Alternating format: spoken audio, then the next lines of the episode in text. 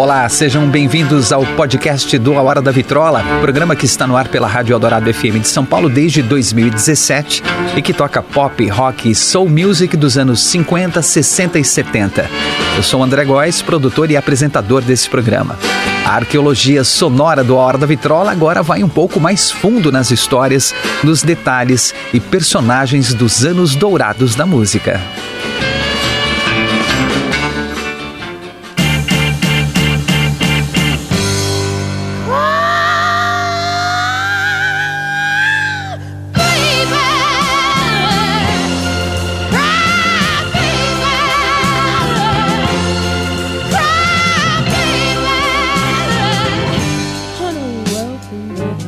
Há 80 anos, nasceu a dona de uma das vozes mais emblemáticas dos anos 60, da geração Flower Power, e uma das vozes mais inesquecíveis do século 20. Há 80 anos vinha ao mundo Janis Joplin.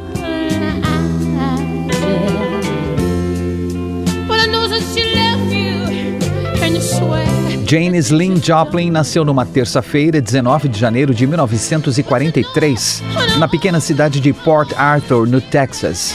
Era a primeira dos três filhos da família Joplin. Seus pais eram muito conservadores e extremamente religiosos, e a pequena Janis começou a frequentar a igreja muito cedo. Logo estava cantando no coral por imposição dos pais, mas de certa forma isso foi bom, pois ela acabou pegando gosto, não pela igreja, mas pela música. Já a escola, ah, esse era um local de sofrimento para James. Ouviu todo tipo de provocação das crianças da sua idade e na adolescência era constantemente ofendida por ser considerada feia e fora do padrão. Ela era gordinha, cheia de espinhas, sardenta Diziam que o seu nariz era grande demais, que sua boca era grande demais. Foi escolhida a garota mais feia da escola algumas vezes em concursos maldosos realizados pelos jovens estudantes. James teve depressão e desenvolveu bulimia.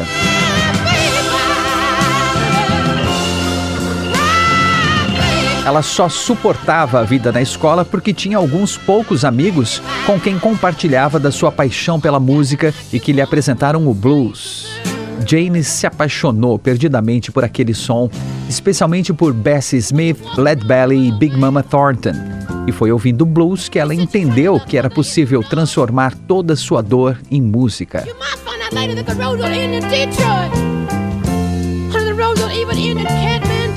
Foi na faculdade que ela se desenvolveu definitivamente com a música. E foi lá também que ela aprofundou o seu uso de drogas. Tanto uma quanto a outra eram seus meios de fuga das rejeições, dos amores frustrados e das decepções. Com a ajuda das duas, ela se sentia mais confiante e já não ligava mais para o que os outros diziam dela.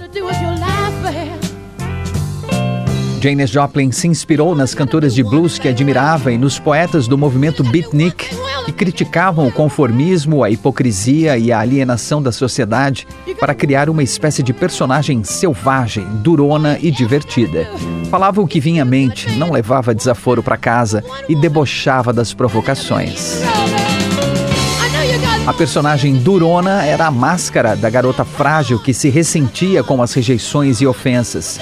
Era o seu meio de sobrevivência naquela sociedade que não a aceitava do jeito que ela era.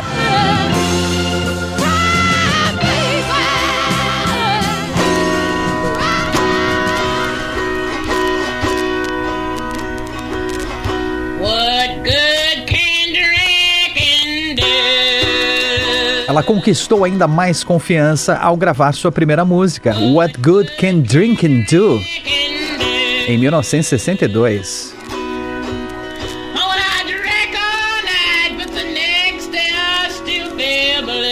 O jornal da faculdade, que publicava pequenas notas sobre os alunos, descreveu Janis Joplin assim: Ela se atreve a ser diferente, anda descalça, usa jeans, canta quando tem vontade. Seu nome? Janis Joplin. Após sentir um gostinho do sucesso, a jovem cantora entendeu que o seu lugar não era ali em Port Arthur, no Texas, cidade que afirmava constantemente que ela não era bem-vinda. Seu lugar era no mundo, viajando, vivendo todo tipo de experiência, espalhando sua música e sendo feliz.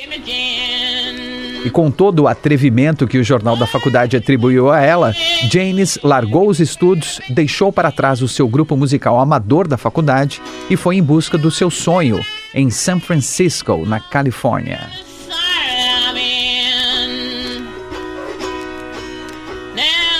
Janis Joplin!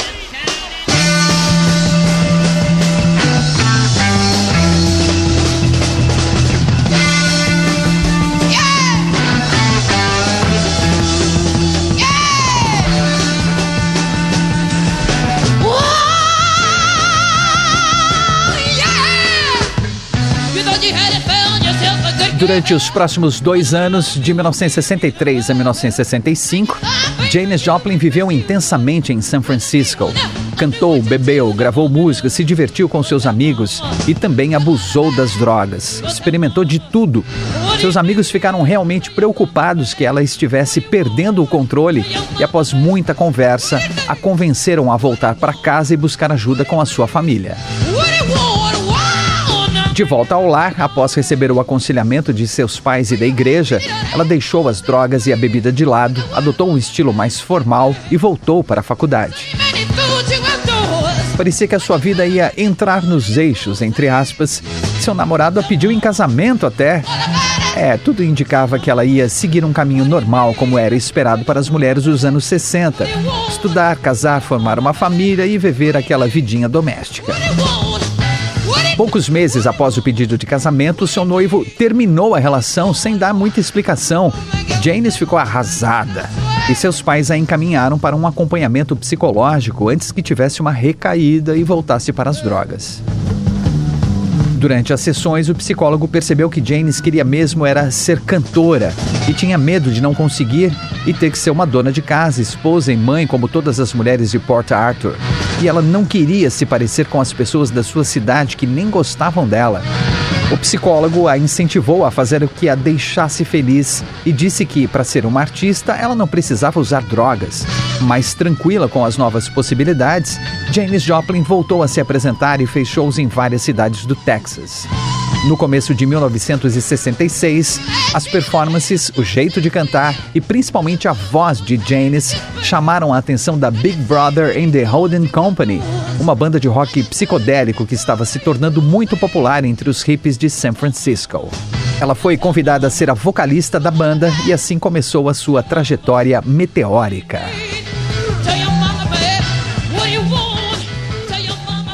Big Brother and the Holding Company, Piece of My Heart, 1968.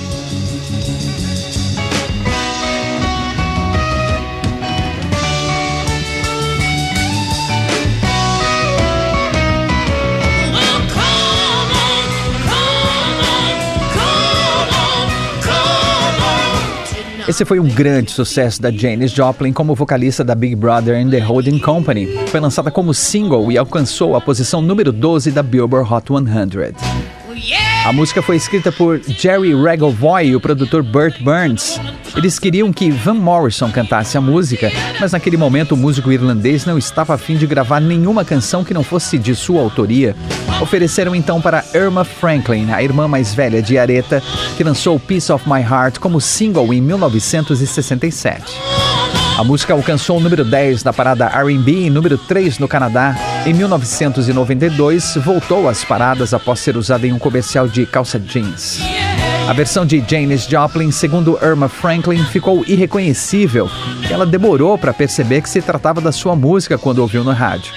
O arranjo diferente transformou a música, claro, mas a forma de cantar também fez com que se tornassem duas canções distintas. Irma Franklin canta como uma mulher firme e segura de si. Não importa o que você faça, eu não vou desistir de te amar. Já Janis Joplin mostra uma mulher desesperadamente apaixonada. Faça o que quiser, não importa, eu vou continuar te amando. A versão do Big Brother and the Holding Company com Janis Joplin nos vocais se tornou a definitiva e todas as regravações que vieram depois se basearam nela. A música foi incluída na lista do Rock and Roll Hall of Fame das 500 canções que deram forma ao rock and roll.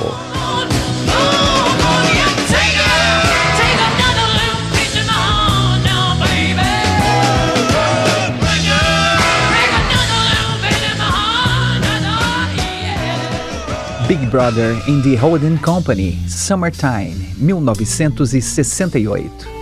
Essa é a versão para a canção composta por George Gershwin em 1934 para sua ópera Porgy and Bess. Summertime é uma das músicas mais populares do mundo e possui mais de duas mil versões e regravações. Na voz de Janis Joplin, talvez seja a versão mais conhecida. Summertime é faixa do segundo disco da Big Brother in the Holding Company, Cheap Thrills, lançado em 1968. Para esse álbum, o produtor John Simon queria capturar a energia da banda nos shows e a ideia inicial era que fosse um disco ao vivo. Mas a qualidade das gravações ficou muito abaixo do esperado. Apesar do som de plateia nas músicas, somente Ball and Chain é realmente um registro ao vivo. Todas as outras faixas foram gravadas em estúdio. O álbum tem uma qualidade meio crua, proposital, até com sons incidentais como um copo quebrando para dar um ar mais espontâneo. Cheap Thrills, com sua capa desenhada pelo famoso cartunista da contracultura Robert Crumb, se tornou um enorme sucesso. O disco alcançou o número 1 um da Billboard, manteve a posição por oito semanas e lançou Janis Joplin definitivamente ao estrelato. Baby, baby, baby,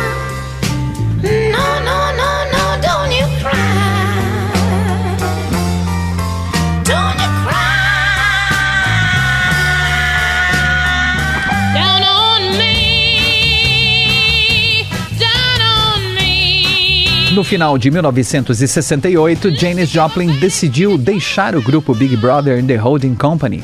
Além de estar cansada das brigas e divergências com o grupo, ela sentiu que era hora de seguir sozinha. Estava no auge de sua carreira, as músicas que gravava eram um sucesso, os shows estavam sempre lotados e ela era desejada por diversas gravadoras e bandas. As coisas não poderiam estar melhores em sua vida profissional. E assim ela fez. No começo de 1969, iniciou sua carreira solo e formou uma banda de apoio, a Cosmic Blues Band. Seu primeiro disco, I Got the No Cosmic Blues Again Mama, lançado naquele mesmo ano de 1969, se tornou um grande sucesso com várias músicas memoráveis.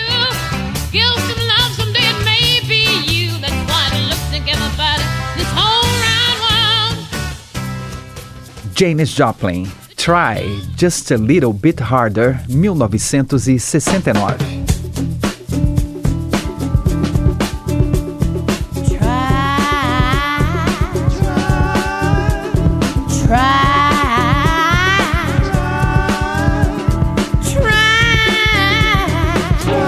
just a little. Gravada originalmente por Lorraine Ellison em 1968, a música foi escrita por Jerry Regovoy e Chip Taylor. Chip Taylor é um compositor bem conhecido por músicas como Wild Think, sucesso com The Trogs, e Angel in the Morning com a Mary Lee Rush. So a versão de Janis Joplin é faixa do seu primeiro álbum solo, I Got the No Cosmic Blues Again Mama. Esse foi o primeiro disco da Janis após sair do grupo Big Brother and the Holding Company e também o único que ela lançou em vida em carreira solo.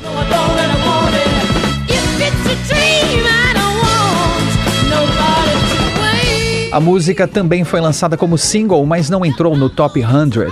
Acabou se tornando muito mais conhecida após a morte de Janis, chamando a atenção para sua voz poderosa e sua capacidade de transformar uma canção gravada por outro artista em uma nova música com a sua marca.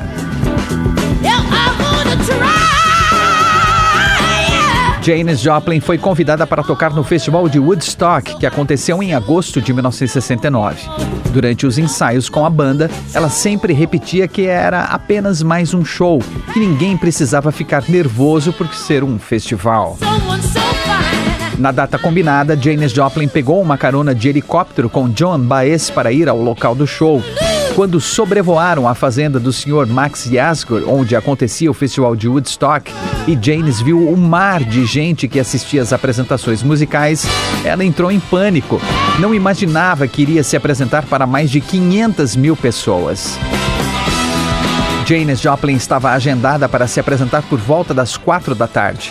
Como estava um pouco nervosa, começou a beber para se acalmar enquanto esperava a sua vez. Só que os shows estavam todos atrasados por causa das fortes chuvas e ela só subiu ao palco às duas da manhã. Aí imagina, né? Durante as quase 10 horas que ela esperou a sua vez, ela bebeu todas, usou todas as drogas, também cantou e dançou assistindo aos outros shows. Mesmo cansada, rouca e em estado alterado pela bebida, pelas drogas, Janis Joplin fez o seu melhor. Cantou e interagiu com o público, dançou e ainda voltou para um bis. Não foi um dos shows mais memoráveis de Woodstock, infelizmente. Mas como bem disse o guitarrista do The Who, Pete Townshend, que assistiu ao show, mesmo em um dia ruim, Janis é Janis. Simplesmente incrível.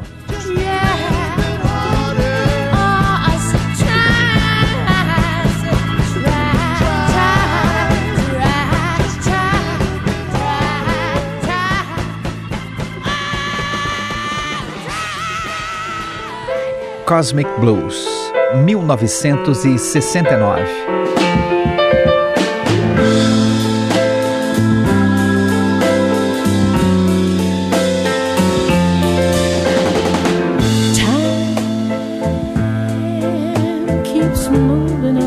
Janis Joplin compôs essa música com o produtor Gabriel Meckler. A letra fala sobre ter esperança, ver algo bom nas coisas que acontecem, mas também lembra que não importa o que você faça, você vai tomar uma rasteira da vida. Janis escreveu poucas músicas, pois dizia que precisava estar num estado de verdadeira tristeza e pressão para compor. Era exatamente esse sentimento que ela tinha quando escreveu Cosmic Blues. Ela estava em turnê com a Big Brother in the Holding Company, cansada do desentendimento entre os membros da banda, da falta de química também e dos shows irregulares. Foi quando decidiu deixar a banda. Cosmic Blues é faixa do seu primeiro disco solo, I Got an Old Cosmic Blues Again Mama, de 1969, e a banda formada para acompanhá-la nas gravações e shows foi batizada de Cosmic Blues Band.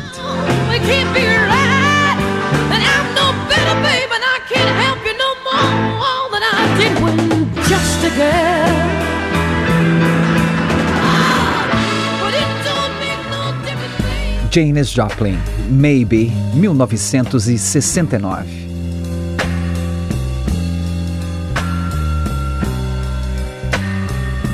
Maybe foi escrita por George Goldner, compositor e dono da pequena End Records, em parceria com Richard Barrett, vocalista do grupo The Valentines, contratado da gravadora. O grupo vocal feminino The Chantels fez a primeira gravação da música e há registros que a cantora Arlene Smith, voz principal do grupo, também participou da composição, mas nunca foi creditada.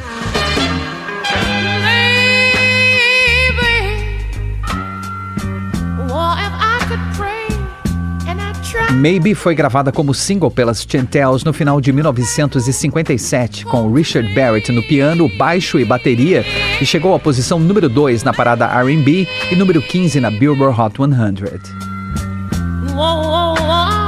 A música é considerada o primeiro registro do som característico dos grupos vocais femininos que se tornariam muito populares no começo dos anos 60. Janis Joplin gravou sua versão de Maybe também com muito sucesso no I Got an Old Cosmic Blues Again Mama, de 1969.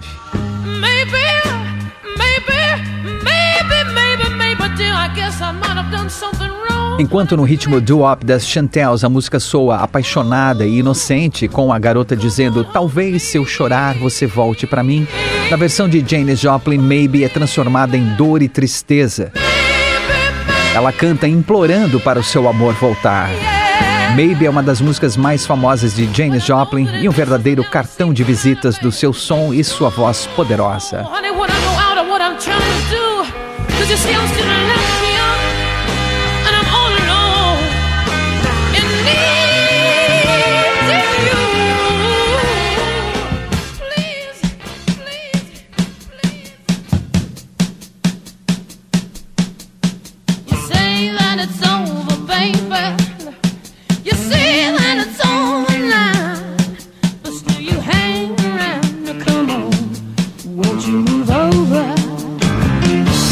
Janis Joplin tentava desesperadamente se livrar das drogas, mas sempre tinha recaídas causadas principalmente pelos relacionamentos frustrados. Como tudo que Janis fazia era intenso, fosse na forma de cantar ou se relacionar, o envolvimento com as drogas também era intenso para amenizar a sua dor. Janis viveu períodos terríveis de dependência química e saiu deles algumas vezes, sempre com a promessa de nunca mais voltar. Numa dessas tentativas de deixar definitivamente as drogas, ela veio parar aqui, no Brasil. Havia muito tempo que Janis queria conhecer o Rio de Janeiro após assistir ao filme Orfeu Negro, de 1959. Ela achou que passar alguns dias no Rio de Janeiro curtindo o carnaval a ajudaria a esquecer as drogas e as dores dos relacionamentos.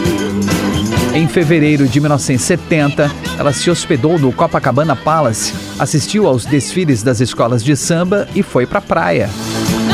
Sua equipe tentou organizar um show com ela, mas o governo militar da ditadura que o Brasil vivia na época proibiu. Ela não se abalou e soltou a voz em boates no subúrbio do Rio.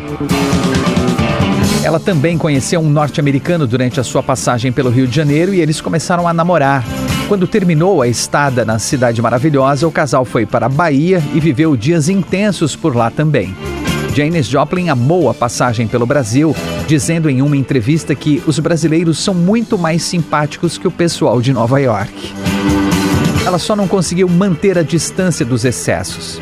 Durante a curtição, ela bebeu muito, claro, e usou muita droga também. Mas ao menos ela levou ótimas lembranças e muitas histórias para contar. Na volta aos Estados Unidos, Janis Joplin retomou os trabalhos e começou a gravar o seu novo disco, desta vez acompanhada por sua nova banda, Full Tilt Boogie Band. O disco receberia o nome Pearl. Like to do a song of great social and political import. It goes like this. Oh Lord, won't you buy me a Mercedes Benz? Mercedes Benz foi a última música que Janis Joplin gravou para o álbum Pearl no dia 1 de outubro de 1970. No dia 3, sábado, ela foi ao estúdio para ouvir o instrumental da última faixa que tinha para gravar e fechar o disco, Buried Alive in the Blues. Conversou com os músicos, com o produtor Paul Rothschild, acertaram os detalhes e ficou combinado dela ir no domingo para gravar a voz para essa composição. Mas Janis Joplin não apareceu. E naquele domingo, dia 4 de outubro de 1970, correu a notícia que a maior cantora da sua geração não estava mais entre nós.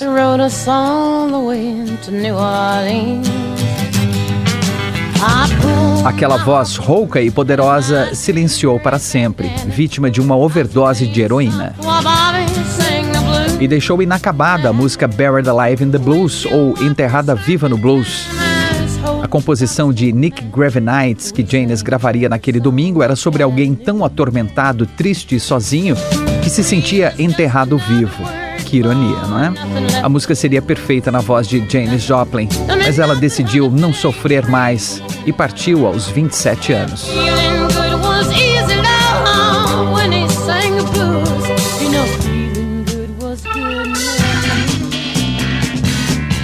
Buried Alive in the Blues foi deixada instrumental mesmo no disco Pearl. Foi a forma encontrada pelos músicos de homenagear Janis Joplin, como se fosse um registro fotográfico do último encontro no estúdio no sábado.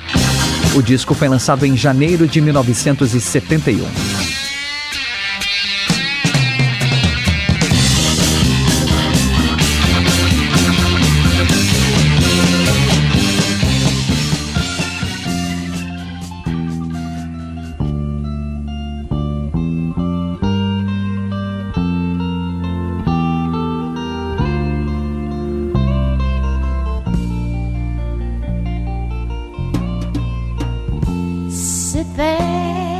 Corpo de Janis Joplin foi cremado e suas cinzas foram espalhadas no Oceano Pacífico.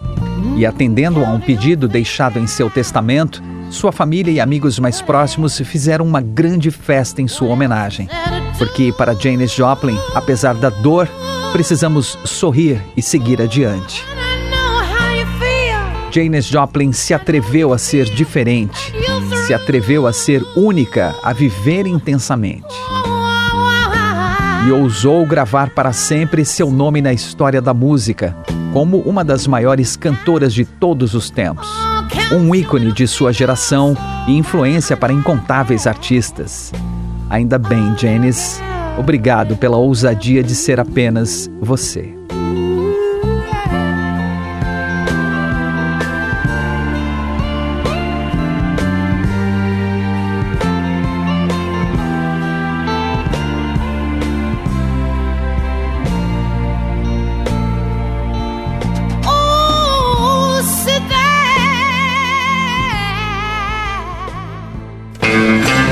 Esse é o podcast do A Hora da Vitrola. Até a próxima com mais uma grande história dos anos dourados da música. E não perca todos os domingos ao meio-dia, com reprises às quintas-feiras às 11 da noite, o programa A Hora da Vitrola, os anos dourados da música na Rádio dos Melhores Ouvintes, na Rádio Eldorado FM 107,3 ou radioeldorado.com.br ou pelos aplicativos para celular e tablet da Rádio Eldorado. Sempre com o melhor do pop, rock e soul music dos anos 50, 60 60 e 70.